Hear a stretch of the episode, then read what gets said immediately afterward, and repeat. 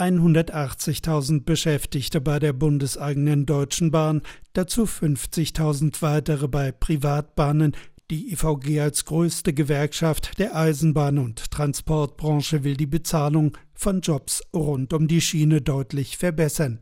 Mit 50 Bahnunternehmen erstmals nach der Pandemiekrise eng aufeinanderfolgende Tarifrunden EVG-Verhandlungsführerin Cosima Ingenschei erklärt die Strategie. Dass wir gleiche Wettbewerbsbedingungen auf dem Markt haben, weil wir ja durch den Wettbewerb sozusagen immer wieder erleben, dass dieser Wettbewerb auf dem Rücken der Beschäftigten ausgetragen wird. Und das wollen wir damit verhindern, indem wir dann eben für alle gleiche Kernforderungen entwickelt haben mit den jeweiligen Tarifkommissionen. 12 Prozent, aber mindestens 650 Euro. Die Deutsche Bahn erkennt das berechtigte Interesse ihrer Beschäftigten an, die Löhne angesichts der hohen Inflationsrate anzuheben.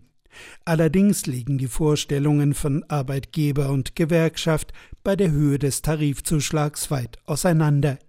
Martin Seiler, Personalvorstand der Bahn, verweist auf die nach der Pandemie noch relativ schwache Ertragslage und die großen Investitionen, vor denen die Bahn steht. Wir wollen natürlich in diesen Tarifverhandlungen die Leistung unserer Mitarbeitenden anerkennen, ohne Zweifel. Wir müssen aber auch die Zukunftsfähigkeit der Deutschen Bahn mit den großen Investitionen, nicht nur im Personal, in Fahrzeuge, in Infrastruktur, auch im Blick halten für die Mobilitätswende. Wie wir auch Prioritäten setzen und das steht nun im Mittelpunkt der Gespräche mit der EVG. In den auslaufenden Tarifverträgen hatte die EVG Rücksicht genommen auf die schwierige Lage in der Corona-Krise. Jetzt gehe es vor allem um einen Ausgleich der Kaufkraftverluste durch die hohe Inflation, macht EVG-Verhandlungsführerin Cosima Ingenschei deutlich. Dass es den Kolleginnen und Kollegen im Augenblick in erster Linie um Geld geht, um ein höheres Einkommen geht und eben diese 650 Euro Mindestbetrag sind für uns am allerwichtigsten. Wir wollen, dass alle tatsächlich da den Sprung nach vorne machen, weil sie es auch brauchen und eben gerade in den unteren Bereichen.